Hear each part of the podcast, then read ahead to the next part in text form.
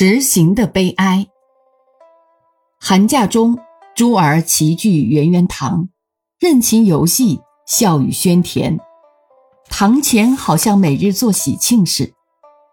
有一儿玩得疲倦，妻腾床稍息，随手翻床边注上日历，悠然改容叫道：“寒假只有一个星期了，假期的作业还未动手呢。”游戏的热度忽然为之降低。另一个儿接着说：“嗯，我看还是未放假时快乐，一放假就觉得不过如此，现在反觉得比未放时更不快乐。”这话引起了许多人的同情。我虽不是学生，并不参与他们的假期游戏，但也是这话的同情者之一人。我觉得在人的心理上。预想往往比实行快乐。西方人说胜利的悲哀之说，我想模仿他们说实行的悲哀。由预想进而实行，由希望变为成功，原是人生事业展进的正道。但在人心的深处，奇妙的存在着这种悲哀。现在就从学生生活着想。先举星期日为例，凡做过学生的人，谁都能首肯，星期六比星期日更快乐。星期六的快乐的原因，原是为了有星期日在后头，但是星期日的快乐的滋味却不在其本身，而集中于星期六。星期六午膳后，课业末了，全校已充满着一种迟缓的空气，有的人预先做归家的准备。有的人趁早做出游的计划，更有性急的人已把包裹、阳伞整理在一起，预备退学后一拿就走了。最后一课毕，退出教室的时候，欢乐的空气更加浓重了。有的唱着歌出来，有的谈笑着出来，年幼的跳舞着出来。学生们为环境所感。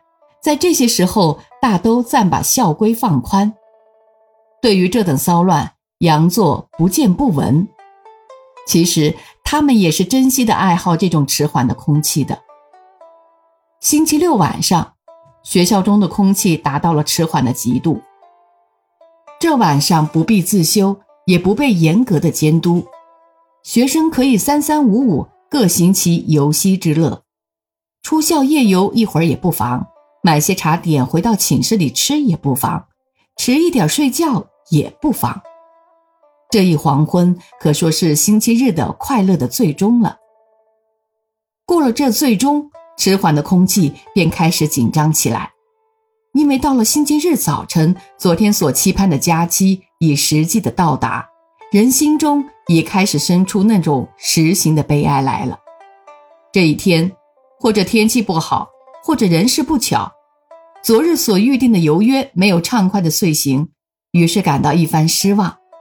即使天气好，人事巧，到了兴尽归校的时候，也不免尝到一种接近于乐尽哀来的滋味。明日的课业渐渐地挂上了心头，先生的脸孔隐约地出现在脑际，一朵无形的黑云压迫在个人的头上了。而在游乐之后，重新开始修业，尤瑟重新挑起曾经放下的担子来走路。起初觉得分外格外重些，于是不免懊恨起来，觉得还是没有这星期日好。原来星期日之乐是绝不在星期日的。其次，毕业也是实行的悲哀之一例。学生入校当然是希望毕业的，照事理而论。毕业应是学生最快乐的时刻，但人的心情却不然。毕业的快乐常在于未毕业之时，一毕业，快乐便消失，有时反而来了悲哀。只有将毕业而未毕业的时候，学生才能真正的浓烈的尝到毕业的快乐的滋味。休业期只有几个月了，在校中是最高级的学生了。在学生眼里是出山的了，在同学面前是老前辈了，这真是学生生活中最光荣的时期。加之毕业后的新世界的希望，云露鹏程等词所暗示的幸福，隐约的出现在脑际，无限的展开在预想中。这时候的学生，个个是前程远大的新青年，个个是有作有为的好国民。不但在学生生活中，恐怕在人生中，这也是最光荣的时期了。然而，果真毕了业怎样呢？告辞良师，握别益友，离去母校，先受了一番感伤，且不去说他。出校之后，有的升学未遂，有的就职无着。即使升了学，就了职，这些新世界中自有种种困难与苦痛，往往与未毕业时所预想者全然不符。在这时候，他们常常要谢幕过去。回想在校时何等自由，何等幸福，巴不得永远做未毕业的学生了。原来毕业之乐是绝不在毕业上的。进一步看，爱的欢乐也是如此。男子欲娶未娶，女子欲嫁未嫁的时候，其所感受的欢喜最为纯粹而实全。到了实行娶嫁之后，前此之乐往往消减，反而来了不幸。西方人言，结婚是恋爱的坟墓，恐怕就是这实行的悲哀所使然吧。富贵之乐也是如此，欲富而刻苦积金，欲贵而努力钻营的时候，是其人生活兴味最浓的时期。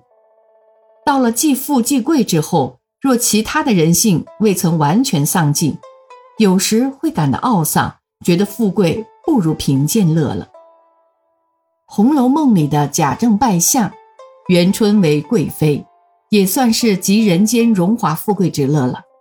但我读了大观园省亲时，元妃隔帘对贾政说的一番话，觉得人生悲哀之深，无过于此了。人世万端，无从一一细说，忽忆从前游西湖时的一件小事，可以旁证一切。前年早秋。有一个风清日丽的下午，我与两位友人从湖滨泛舟向白堤方面荡漾而进。俯仰顾盼，水天如镜，风景如画，为之心旷神怡。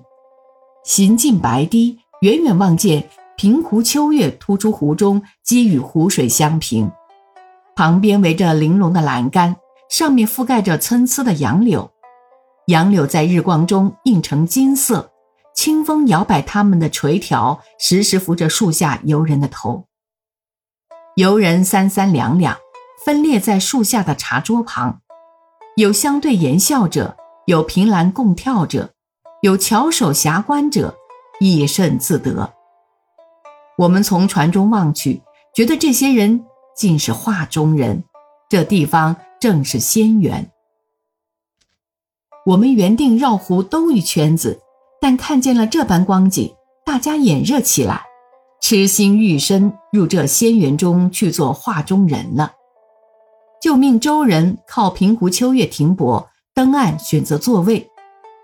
以前翘首遐观的那个人就跟过来，垂手侍立在侧，叩问：“先生，红的绿的？”我们命他泡三杯绿茶，其人受命而去。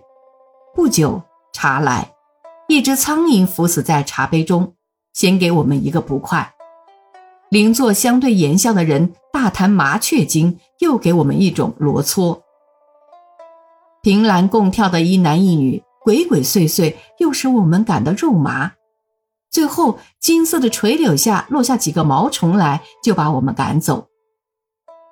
匆匆下船回湖滨。连绕湖兜圈子的兴趣也消失了，在归舟中相与谈论，大家认为风景只宜远看，不宜深入其中。现在回想，世事都同风景一样，世事之乐不在于实行，而在于希望；游似风景之美不在其中，而在其外。深入其中，不但美即消失，还要生受。苍蝇、毛虫、罗灶与肉麻的不快，世间的苦根本就在于此。一九三六年阴历元旦，写于石门湾。